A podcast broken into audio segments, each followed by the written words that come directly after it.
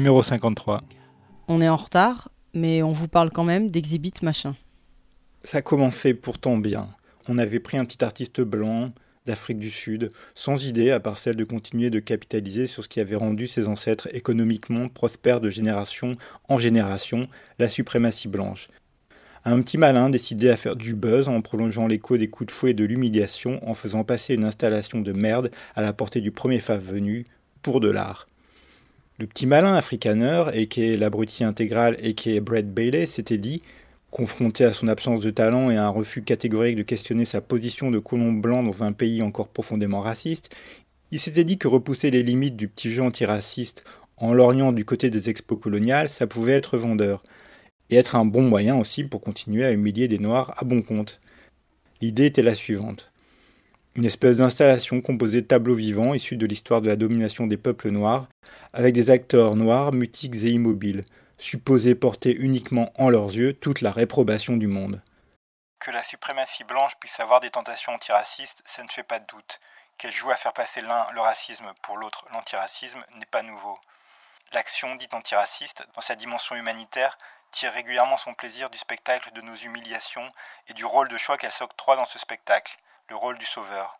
C'est cette dimension humanitaire malsaine qu'on retrouve par exemple chez certains soutiens de personnes sans papier. C'est cette dimension humanitaire malsaine qu'on retrouve dans une majorité des ONG et Haïti en est la preuve sanglante. C'est cette jouissance malsaine que Brett Bailey choisit de porter à une forme d'apogée. Nous, Case Rebelle, nous ne sommes pas antiracistes. Case Rebelle n'est pas un collectif antiraciste. Nous luttons contre la suprématie blanche, contre cet ordre et tout ce qu'il produit. On va pas vous faire l'historique, mais Exhibit Machin est passé dans différents endroits et même en France avant de revenir en novembre-décembre à Saint-Denis, au théâtre Gérard Philippe et au 104 à Paris. Là, Brett Machin allait découvrir qu'en France, comme en Angleterre auparavant, les Noirs, enfin ceux qui ne participent pas à ces spectacles, pouvaient éventuellement s'exprimer et que du coup la partie n'allait plus se jouer comme avant. Est-ce que ça allait le gêner? Bah, pas beaucoup. Son spectacle est vendu et sa rhétorique en interview est implacable. Quand il est bien accueilli, ça prouve que ce qu'il fait est super, et quand il y a de l'opposition, ça prouve la même chose. Bref, tout est image et publicité, donc tant qu'il arrive à commercialiser sa merde, après lui, le déluge.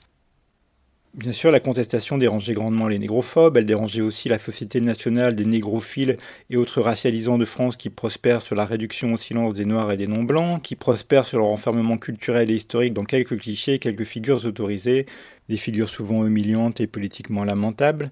Bien sûr que ça dérangeait celles et ceux pour qui les Noirs sont une part du marché du spectacle, de l'université, etc.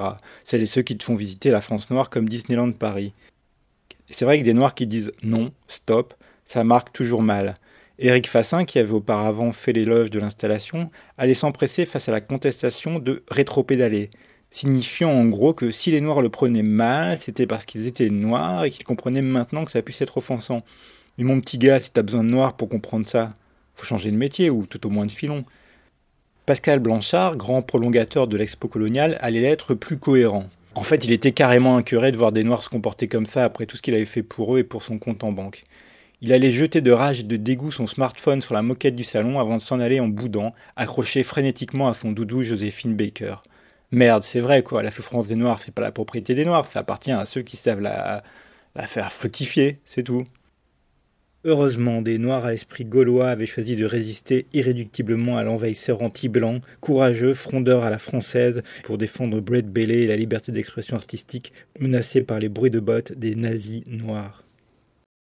Il est soit très naïf ou très hypocrite de ne pas voir que la censure existe sous de multiples formes, économiques, spatiales, etc., et que les voix noires politiques culturelles sont constamment censurées sans qu'on ait besoin de les interdire au sens propre. Imaginez qu'une pétition, des appels à interdire une installation grossière, mettrait en danger une liberté d'expression mythique et inexistante, est malhonnête. On n'est pas les premiers à le dire, Fantasmer ce pouvoir-là aux voix noires politiques, c'est faire abstraction de l'état du rapport de force et du parti pris des matraques et de la lacrymo. Les manifestants anti-exhibit pourront vous le confirmer. Et puis vous voulez qu'on regarde qui réalise, joue dans les films, enseigne à l'université, publie des livres, quels sont les discours portés par les personnes passées entre les mailles du filet?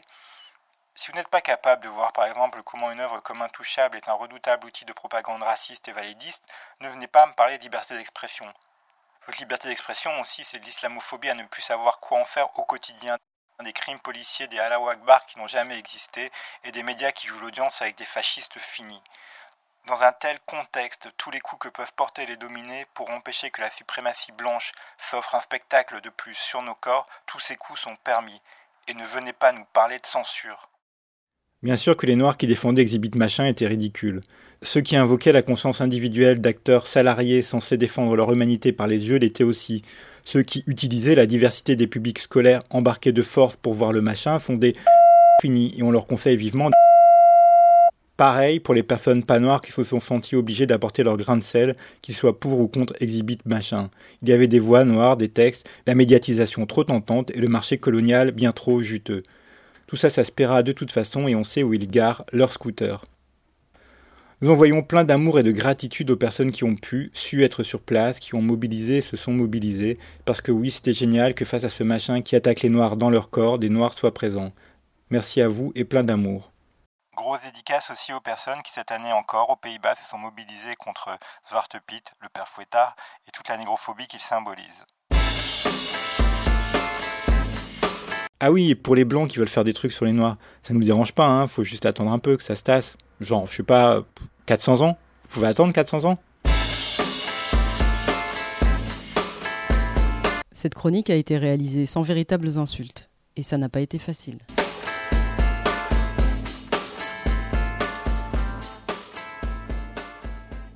Grada Kilomba, extrait de Plantation Memories, publié en 2010.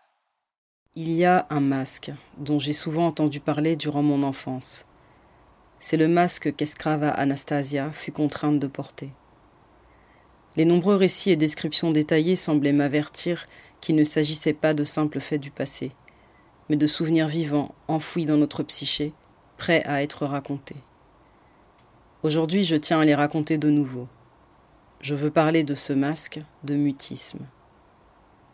Ce masque était un objet bien concret, un véritable instrument, qui est devenu une partie du projet colonial européen pendant plus de 300 ans.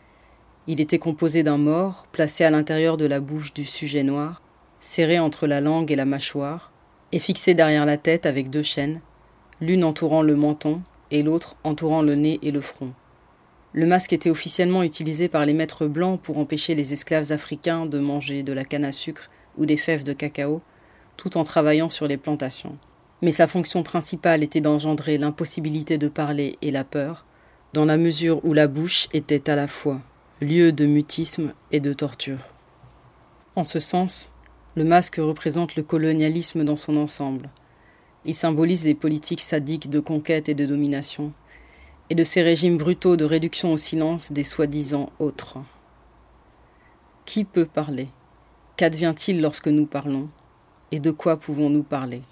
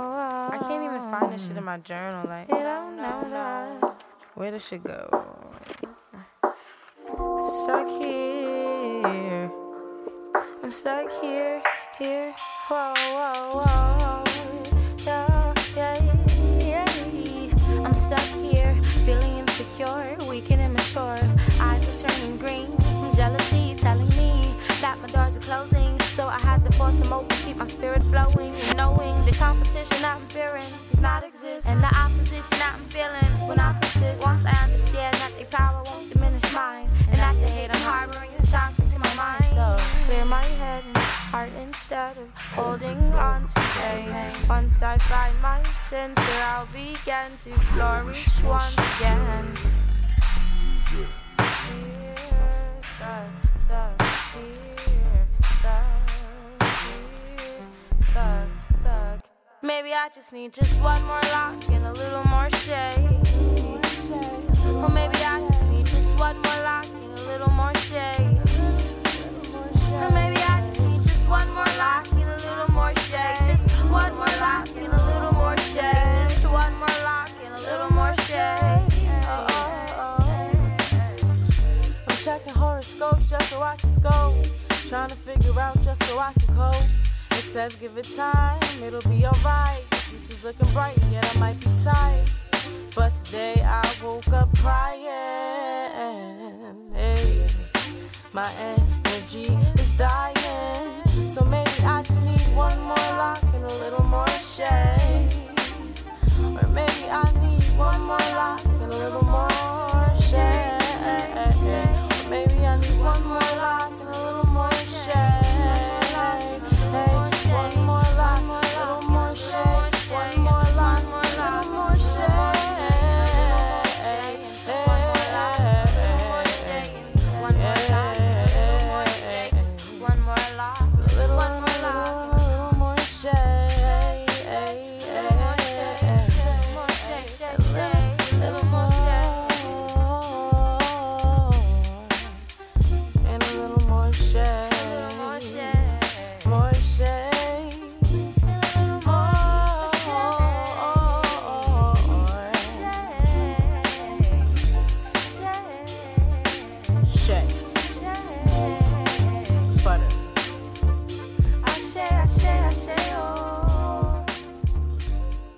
En décembre, Case Rebelle a rencontré deux membres du collectif afroféministe Moissy, un collectif non mixte de femmes noires qui s'est créé récemment en région parisienne. Avec à son actif déjà quelques interventions dans l'espace public, ce collectif entend lutter pour une libération des afrodescendantes dans leur multiplicité, sur des terrains variés et simultanés, sexisme, homophobie, racisme, colonialisme, santé sexuelle, modèles esthétiques, travail, etc. Tout de suite, on écoute Sharon et Audi qui nous en disent un peu plus. Le collectif Moissy, c'est un collectif euh, qui est né euh, d'une rencontre entre euh, plusieurs afrodescendantes. Et en fait, l'objectif de notre collectif, c'était de donner de la visibilité aux femmes afro. C'était d'abord ça qui nous motivait, de rendre visibles nos expériences et, et nos parcours et, euh, et montrer que voilà, on pouvait euh, nous aussi avoir euh, des revendications, mener des actions euh, voilà, sur des questions afroféministes. Quoi. Moissy en lingala, ça veut dire femme. Euh, Le lingala, pourquoi? Bah, C'est vrai qu'à la base, le groupe a été euh, formé euh, principalement de Congolaises, donc euh, ça s'est imposé comme ça, et voilà. On accepte tout le monde. hein. Mais voilà, Pas que les Congolaises. voilà, c'est pas un collectif congolais. euh, mais c'est vrai que le terme moissy, on trouvait ça plutôt, euh, plutôt pas mal. Et, C'est joli. Et c'était joli, donc euh, je pense qu'on va garder, on va garder ça. Oui. Et on nous a repérés comme ça, donc c'est très bien.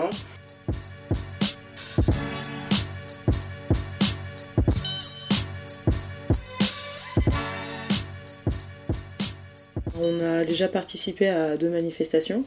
Donc euh, la première c'était une marche silencieuse euh, en soutien aux femmes euh, violées au Kivu, donc dans le nord du Congo Kinshasa. Euh, la deuxième c'était la marche non mixte qui était organisée par le collectif du 8 mars. Qui avait lieu la nuit. Ça a permis de faire connaître Moissy, enfin surtout à la marche silencieuse pour le Congo, on n'était pas vraiment y aller dans le but euh, de se faire entendre, mais là c'était juste par nous-mêmes, on voulait y aller pour soutenir. Et euh, finalement on a donné de la visibilité à ce collectif parce que euh, beaucoup de filles ont été touchées, on va dire, par notre discours et bah, par nos actions sur place, en fait, le fait qu'on ait été très active pendant la marche. Euh, La deuxième marche, c'était une marche non mixte et pour nous c'était aussi important d'être présente dans une marche féministe parce qu'on se définit comme étant des afroféministes et que euh, voilà les questions euh, liées euh, au viol et aux violences dans leur ensemble, enfin en tout cas faites aux femmes, nous concerne et, et qu'effectivement il y a des violences. alors on peut parler du viol, mais, mais aussi d'autres formes de violence, d'autres formes d'oppression aussi, qui peuvent nous en tout cas nous sembler violentes à notre niveau, que ce soit l'exotisation par exemple de nos corps. Voilà, on avait une pancarte. Nos cheveux Nos cheveux, il faut le dire, il faut le dire, nos cheveux. Ouais, mais euh, voilà, c'était euh, ta main sur mon afro, euh, ma, main, dans, ta gueule. bon, c'est un détournement d'un slogan, d'un vieux slogan féministe, mais c'était aussi pour dire que voilà, les violences pouvaient aussi être sous cette forme-là, parce que on sait très bien que dans les violences que nous on peut subir en tant qu'afro, il y a effectivement des violences effectivement sexistes, et puis il y a aussi euh, des violences euh, purement racistes, euh, négrophobes. et on sait que tout ça s'inscrit aussi dans une histoire, en tout cas en France, coloniale, esclavagiste, et que ça, on n'a pas envie de l'oublier. Et c'est pour ça voilà, qu'on a tenu à, participer aussi à cette marche pour montrer qu'on était un collectif afro-féministe et que les questions de violence on se solidarise forcément de mm. fait sur ces questions-là, mais qu'il y a aussi des violences qui sont spécifiques à notre population aussi. Voilà.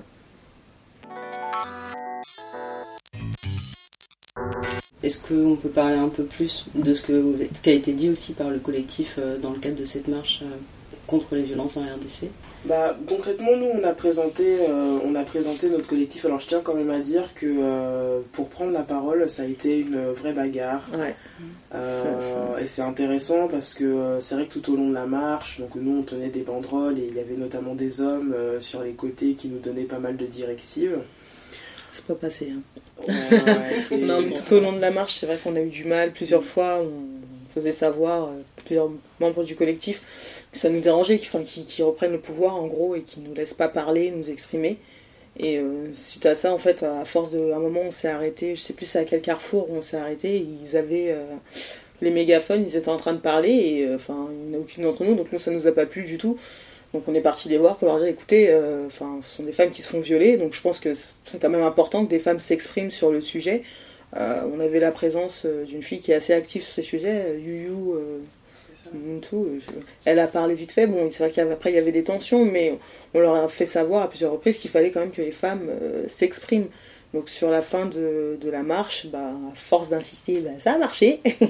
et euh, donc on a Sharon qui, euh, qui s'est exprimée. En fait on était deux, donc moi j'étais avec Annick qui est une autre membre du collectif qu'on salue.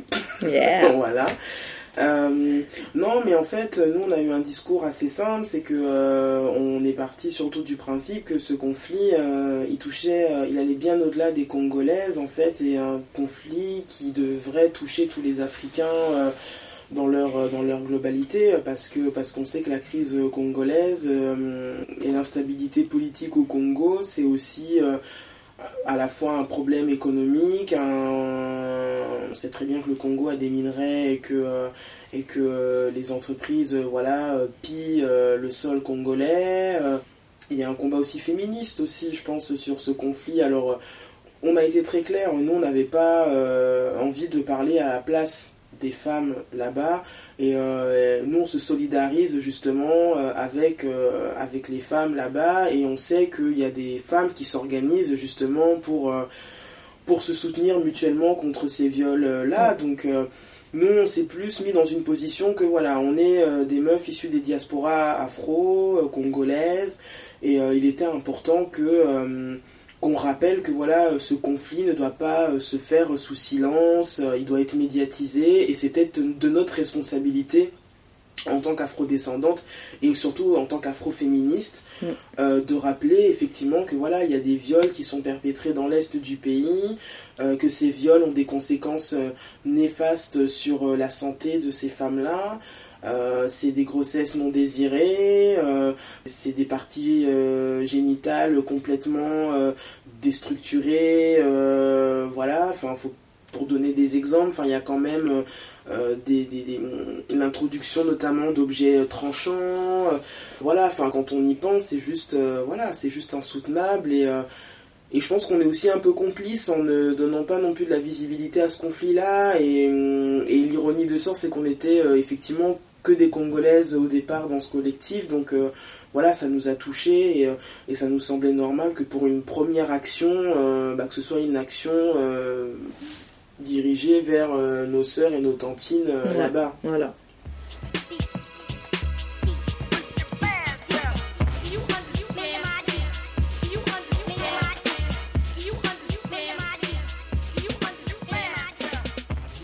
Collectif, on le voit aussi vraiment comme un espace, euh, mais aussi de soutien, parce qu'une action, c'est pas forcément une manif, c'est aussi, euh, allez hop, euh, on se fait une sortie cinéma ou une sortie théâtre et on va soutenir tel, tel artiste afro. c'est aussi comme ça qu'on voit le collectif, quoi, que ce soit aussi un espace où on puisse soutenir des œuvres, des artistes D'autant plus si elles sont euh, des femmes, euh, voilà, c'est... Euh, il, y a, des œuvres où ce sont, ce sont des noirs qui vont parler de l'esclavage. là, je vais citer la pièce de théâtre, c'est Marie Prince, Marie ça? Prince, Marie Prince, enfin, on l'a vu sur Facebook, c'est affiché, où elle expliquait elle-même que, enfin, sa salle, des fois, il y a que 24 personnes dans sa salle. que, elle parlait du fait qu'il y avait une mobilisation excessive, elle fait, mais vous venez pas. Et que elle, pour elle aussi, c'était déconcertant de se retrouver à jouer une pièce, 24 personnes dans la salle c'est important parce que ça peut être effectivement très décourageant euh, de déjà euh, se bagarrer dans la vie pour euh, essayer d'être une artiste et si en plus ce qu'on produit n'est pas vu mm. par sa communauté c'est quand même terrible donc mm. on a réfléchi aussi voilà peut-être à faire des voilà de soutenir des, des frangines euh, voilà, qui ont des super projets artistiques et, euh, et, de les valoriser et de les rendre visibles. Euh. On les met en avant sur la page, ou nous-mêmes on y va et on fait un rapport en fait sur ce qu'on a vu, ce que, tel qu'on l'a, le ressenti qu'on a eu par rapport à, à, à l'œuvre. Donc ça fait partie de nos actions qu'on prévoit. Donc, après, il y a une action, peut-être, euh, alors je sais pas euh, si on peut en parler, mais c'est vrai qu'il y a une action, en tout cas, où on pense que ça va être euh, important, c'est réussir à faire un cortège afroféministe à l'occasion du 8 mars. Ouais Ça, ça serait vraiment, vraiment une grande et belle action qu'on aimerait vraiment mettre en place. Et à ce propos, euh, voilà, je pense que si certaines sont d'ores et déjà intéressées pour euh, nous soutenir, pour euh, en discuter, faut pas hésiter. On a un mail, donc c'est moissy collectif@gmail.com. Sinon, c'est un message privé sur la page Facebook.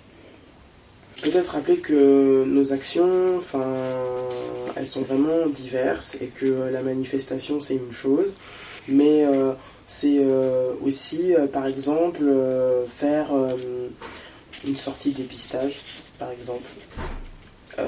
aller, parce que c'est jamais simple, par exemple, d'aller se faire dépister, c'est bah, d'y aller une fois entre meufs, tout ensemble, se faire dépister même si le retour, tu vois, bon, ça restera individuel.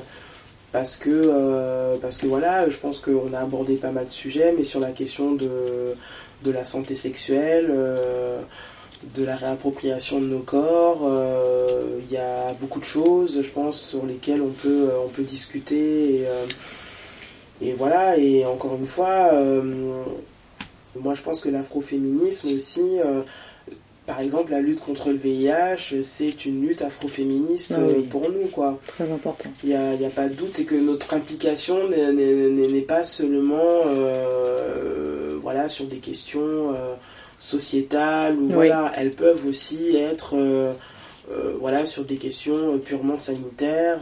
Mm faut pas oublier quand même qu'aujourd'hui, euh, il y a euh, quand même, euh, je sais pas, quasiment 33 millions de personnes qui sont touchées par, enfin, qui sont concernées par le VIH dans le monde, que la moitié concerne quand même des contaminations hétérosexuelles, et que celles qui sont les plus concernées, c'est les femmes. Et voilà. Donc c'est un détail qu'il faut pas oublier et et que on sait que voilà on aimerait vraiment enfin moi je trouverais ça intéressant voilà qu'on travaille beaucoup avec des associations aussi de femmes séropositives euh, qui existent déjà, euh, que nous-mêmes on soit aussi là pour impulser aussi bah, des campagnes de prévention, euh, voilà, un peu bricolées, mais tu vois, histoire aussi de réveiller un peu les consciences réveiller les consciences là-dessus, sur le VIH, le cancer du sein, sur les IST, sur tout un tas de choses. Mm. Mais ça peut être aussi d'autres thématiques liées par exemple aux femmes trans. Enfin voilà, on est, on est aussi sensible à l'aspect purement sanitaire aussi et on a vraiment envie que les choses évoluent à ce niveau-là même si je sais que dans nos communautés c'est souvent compliqué de parler de sexualité. Euh, c'est quelque chose de très tabou. Hein. C'est très tabou, mais en même temps la sexualité est très présente. Oui, très présente. Très présente dans les médias, elle est visible euh, dans les clips, euh, voilà. Elle est présente. Elle est partout. Elle est partout, mais il y a toujours cette sexophobie, tu vois. genre, on n'aime pas le sexe. Enfin, quand il faut commencer à en parler, euh, à poser les choses, à parler de contraception, etc. Euh, souvent, les meufs s'éduquent aussi un peu toutes seules ou entre pères, euh, ou des fois, beaucoup de grossesses qui tombent comme ça. Enfin, et, encore une fois, on a vraiment aussi envie d'impulser vraiment une forme d'empowerment sur ces questions-là, quoi. Et je pense que c'est vraiment important dans nos communautés et qu'il y a vraiment beaucoup de femmes afro, en tout cas à Paris. Je pense à des associations comme Uraka, comme Icambéré, qui existent, euh, qui font des choses pour les femmes séropos. Euh, euh, voilà, faut, faut aussi se saisir aussi de, voilà, des associations un peu aînées pour, pour échanger avec elles tout ça. Quoi.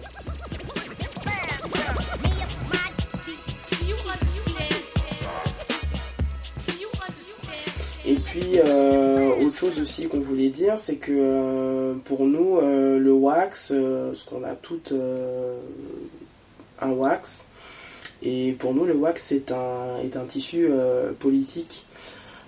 parce qu'on sait que voilà, il y a beaucoup de.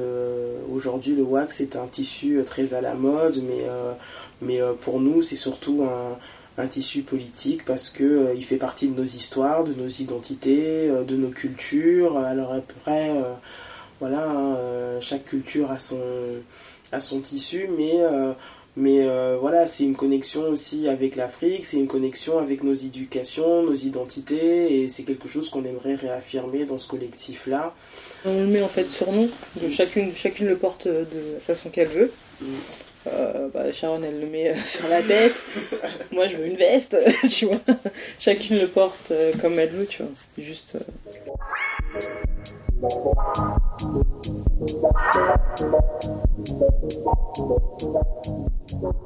Être féministe aussi, c'est d'abord partir de son expérience, de son expérience en tant que femme afro. C'est c'est aussi avoir un regard lucide aussi sur son parcours euh, et de se dire bon bah voilà je suis une afro euh, j'évolue en France euh, et voilà et je suis exposé à telle et telle réalité et, et qu'est-ce que ça signifie et qu'est-ce que ça peut représenter.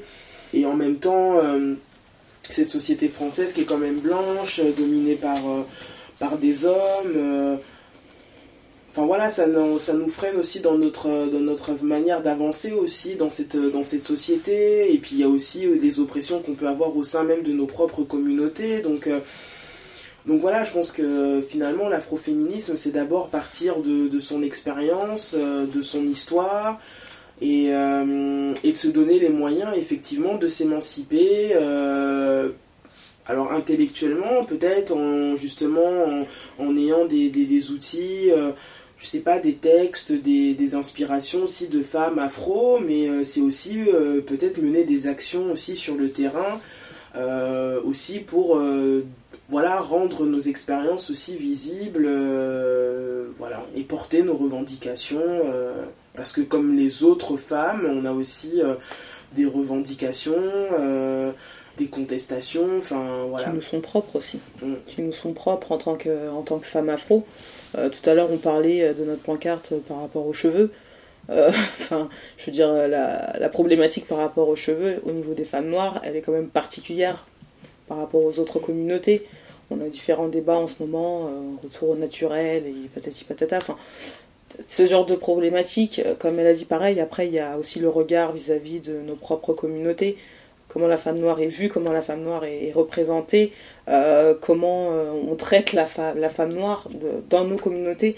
Parce que comme elle a dit, on vit en France, il y a le regard que peuvent porter donc la, communauté blanche ou les autres communautés sur nous. Mais moi, enfin en tout cas moi, quand j'entends afroféministe dans le sens, enfin en particulier, ce qui, enfin, moi, ce qui va me toucher, c'est vraiment ce qui touche à notre communauté, au regard, euh, ce qui touche aux hommes noirs, en fait. Enfin, voilà, on est des filles noires, euh, nos pères sont noirs, pour la plupart.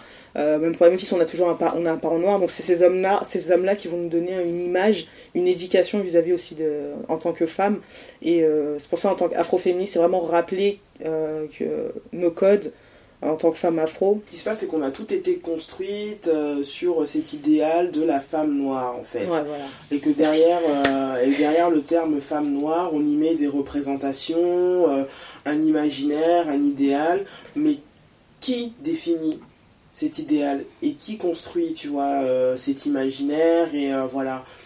Et effectivement, euh, les hommes ont une idée bien précise de ce qu'est une femme noire. Mais est-ce que nous-mêmes, on a une idée précise des, de la femme qu'on a envie d'être? C'est aussi ça, euh, un moment. Quand on l'a pas, on, on nous l'impose.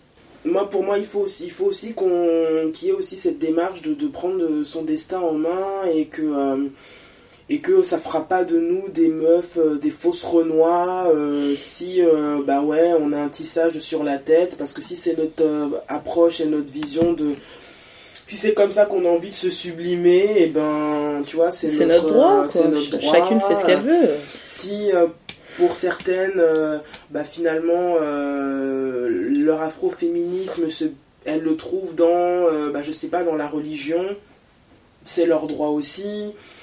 Euh, je pense aussi qu'être afro-féministe, c'est croire aussi en sa puissance, tu vois, en sa capacité aussi de de voilà de réfléchir d'avancer. Euh, c'est aussi de croire un peu en soi. Et, euh, effectivement ce qui est problématique c'est que on a le sentiment quand même que voilà on nous dicte on nous dicte les choses.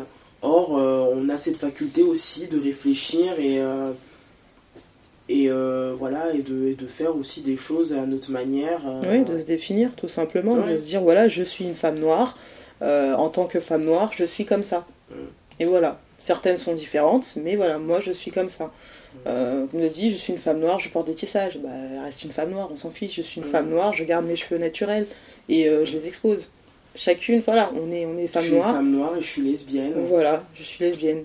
Je suis une femme noire je n'aime pas faire à manger. voilà, j'ai pas envie d'avoir des enfants. Voilà, voilà, c'est voilà, on se, on se définit, chacune se définit, se dit voilà, en tant que femme noire, j'ai ma place parce que j'ai ma place, je suis comme ça et c'est comme ça. C'est pas telle personne, c'est pas tel dictat de m'imposer comment je dois me voir, comment je dois ressentir les choses. Puis, euh, et puis moi, sur la question de l'afroféminisme, je tiens aussi à rappeler que c'est important aussi pour nous, euh, dans notre collectif, d'être fiers aussi d'être... Euh, d'être afro, d'être noir, d'être métisse, euh, d'être... Euh, enfin, voilà, euh, dans ce collectif, c'est important que qu'on soit fier effectivement de notre peau, parce que c'est la première chose qu'on voit, qu'on aperçoit quand on circule dans l'espace public. Et, et en même temps, c'est aussi un bien qui est précieux, tu vois, c'est aussi précieux. Et, voilà, notre peau, elle, est l'objet, elle fait l'objet de, euh, de stigmatisation, de plein de choses, mais, euh, mais il faut qu'on en soit fier.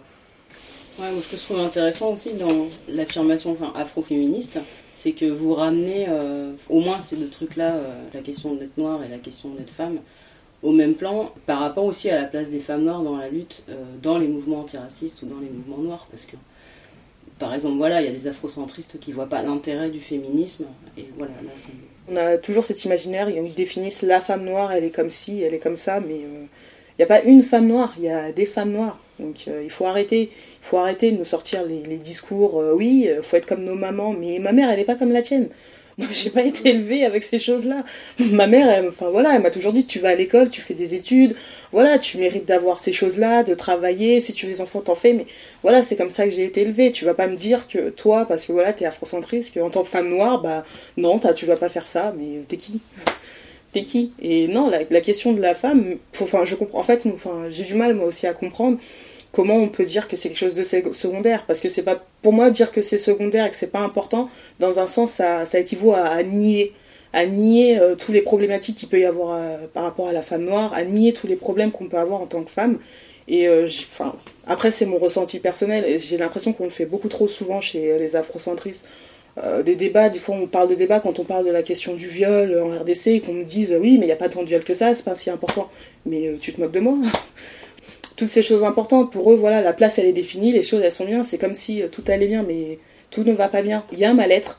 Il y a un mal-être de beaucoup de femmes noires. Euh, à l'heure actuelle, il y a beaucoup de femmes noires qui n'osent pas, elles osent pas se dire féministes. Elles ont, elles ont des pensées, elles ont des visions sur la façon dont elles, se voient, dont elles ressentent les choses, mais elles n'osent pas le dire. Pourquoi? Parce qu'on leur impose, de, non, vous devez vous taire. Euh, voilà, c'est comme ça. Et il y a un mal-être, et il faut mettre le, il faut mettre le doigt sur ce mal-être. il y a des solitudes. Voilà. voilà.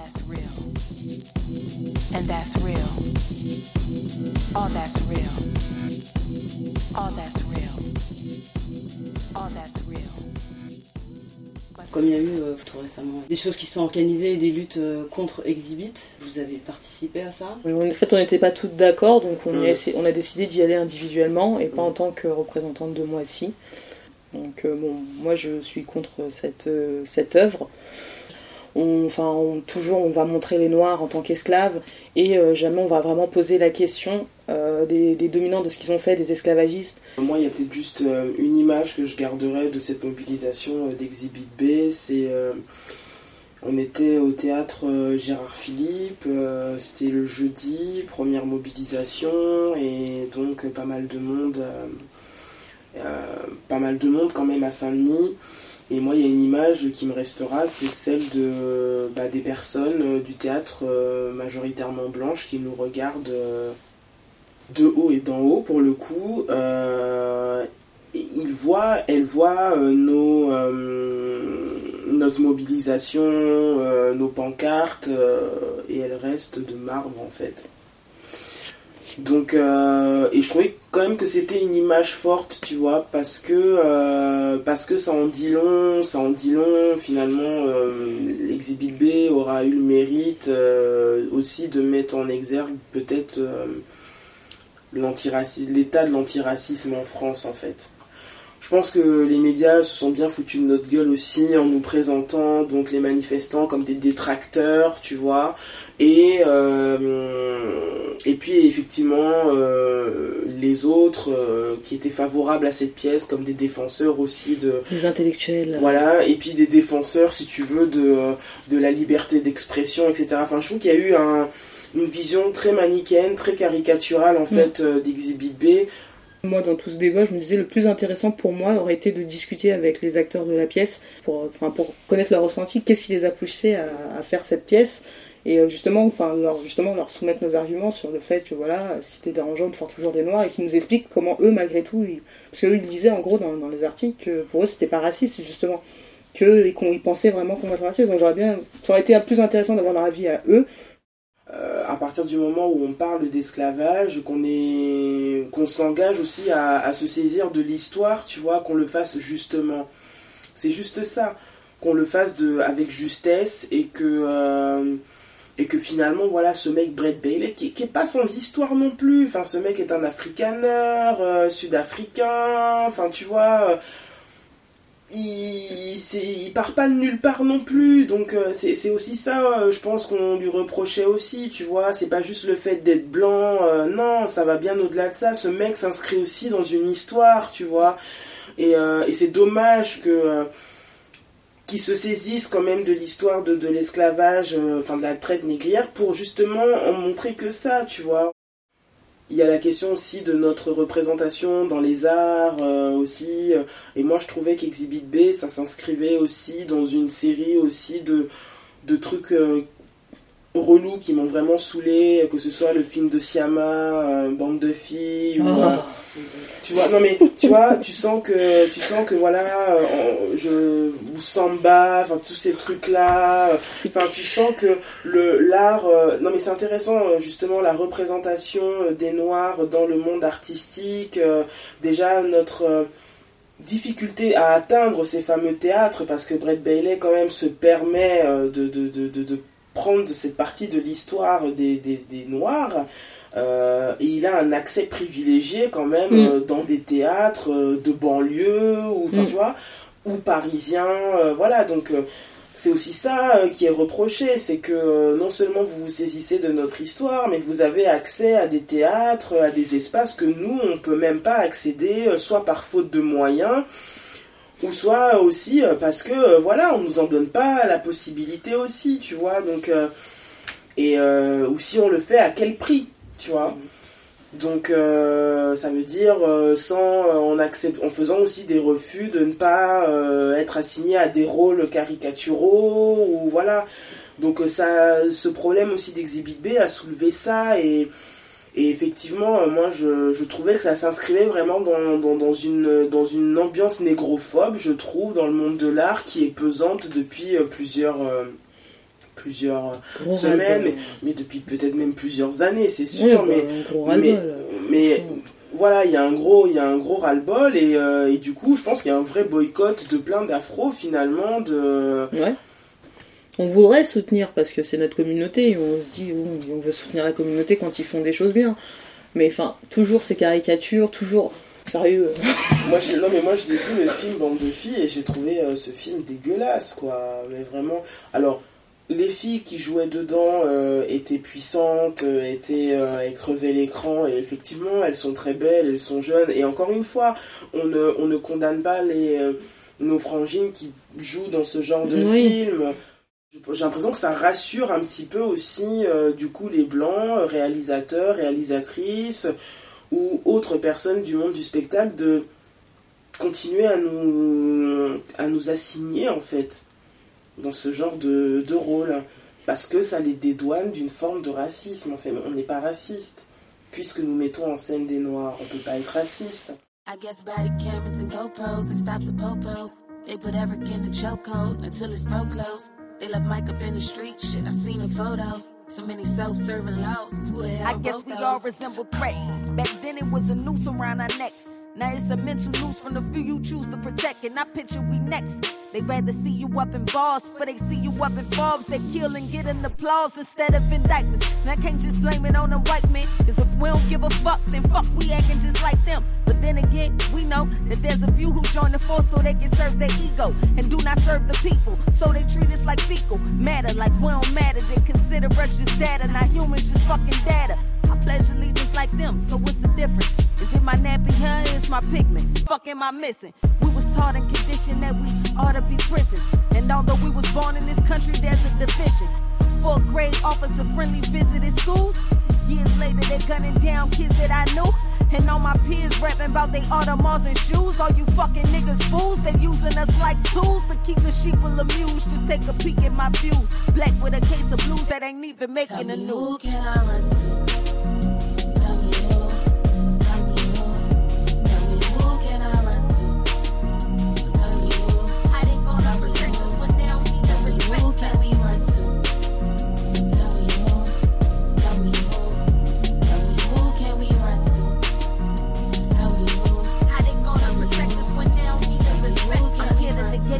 The only way a black can make their paper stack is making crack. Though I did that, let's take it back. Before oppressed people, we were blessed people. Then we came here and got treated like less equal, so we chose the less evil. Your religion, we adapted it. Waiting on you hand and foot, and still we got your ass to kiss. That type of passiveness will turn you to a masochist. My grandma used to clean up for this white, rich, lavish chick. Saving all her life, she 86 and still ain't half as rich. At the age of six, made me imagine if, when I get grown, would I bore my dreams to clean a white lady's home? Make me ignore a life of my own? But these days I know better. It ain't about the skin, it's about the hatred that you harboring within. You're not better than me, I'm not better than you. And when you take your last breath, they're gonna bury you too. Act Tell like you know. who can I run to?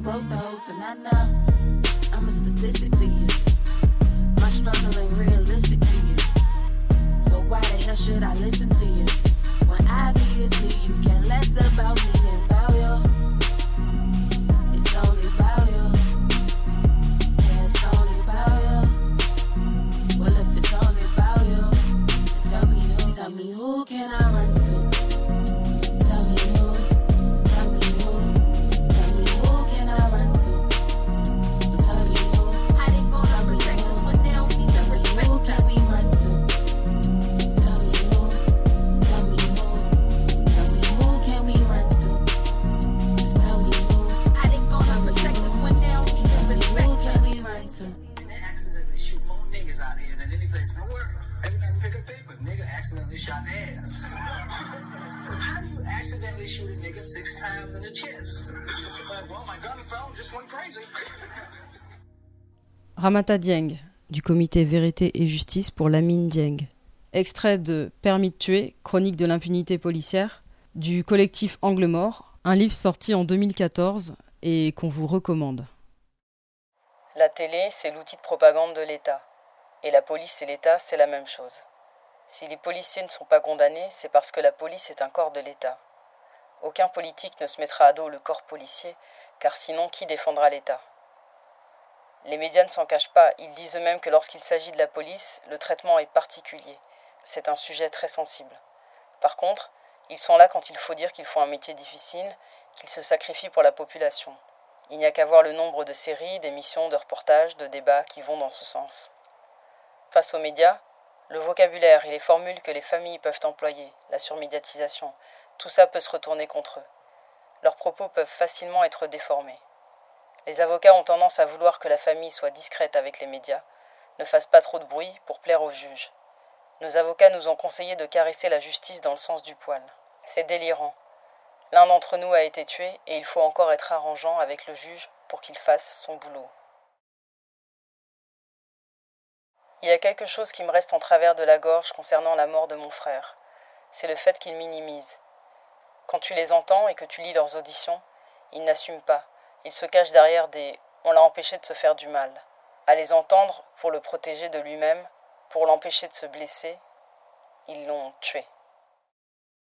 Quand on se remémore que l'institution policière états-unienne prend une part de ses racines au cœur même de l'institution esclavagiste, chez les Slave Patrols du Sud, dont l'activité de fouiller, réprimer, traquer les esclaves, quand on se remémore qu'elle prend au nord ses racines dans la nécessité de contrôler les masses laborieuses, de briser les grèves, etc., quand on se remémore qu'avant l'abolition de l'esclavage, il n'existait pas de système pénitentiaire, celui-ci étant né en guise de remplacement, quand on se remémore tout ça, la machine à tuer qui s'est retrouvée sous les projecteurs ces derniers mois ne peut pas surprendre.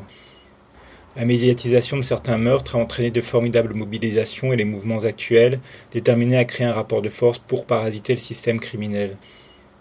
Les projecteurs ne se sont pas pour autant beaucoup braqués sur les prisons qui sont bien souvent dans l'angle mort des consciences.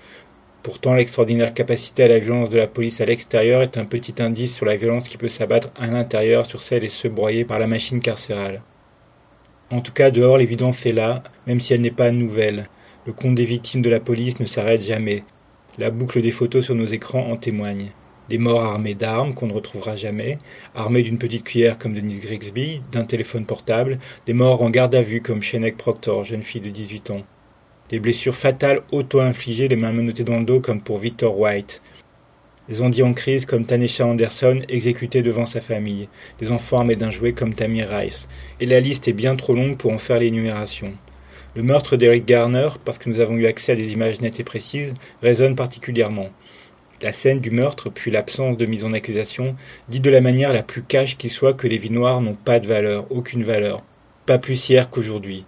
Mais souvenons-nous, Souvenons-nous qu'on parle d'un pays qui vend au plus offrant le peu de terre qu'il restait aux Amérindiens après avoir génocidés, un pays qui emprisonne massivement, fabrique des guerres, enlève, torture tout aussi massivement, exécute avec ses drones au Pakistan ou en Afghanistan par exemple, et soutient l'État raciste d'Israël. Toutes ces réalités sont les facettes d'une même idéologie de suprématie blanche et d'impérialisme. Cette violence d'État a toujours été, elle est constante. Aujourd'hui, c'est grâce aux mobilisations massives que certains cas, en écrasante majorité des meurtres d'hommes noirs, deviennent plus visibles.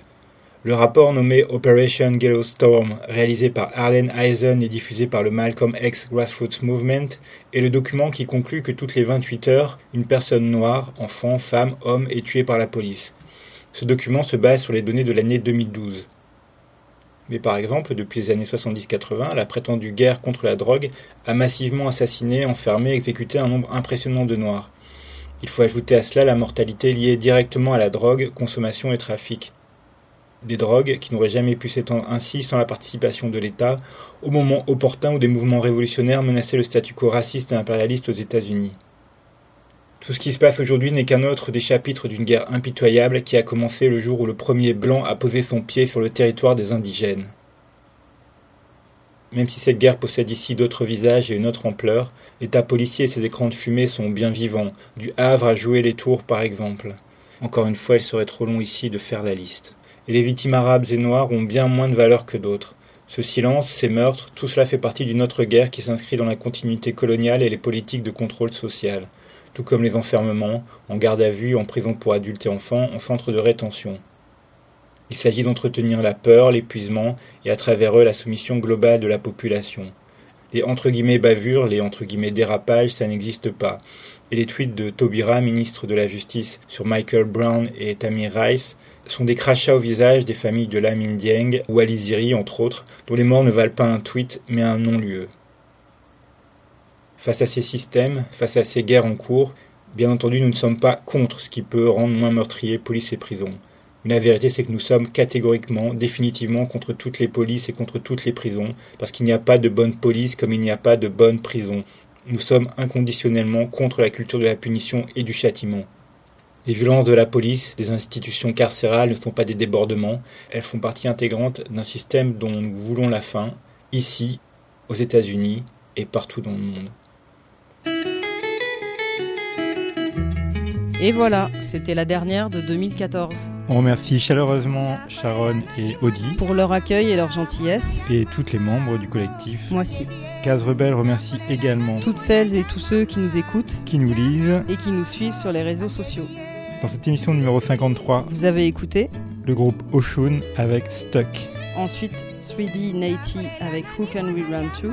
Et en ce moment, vous écoutez Lucie Yanga avec Moana Ya Mama. Merci à toutes et tous et, bonne, année. On vous envoie Forfait Amour pour les combats de 2015.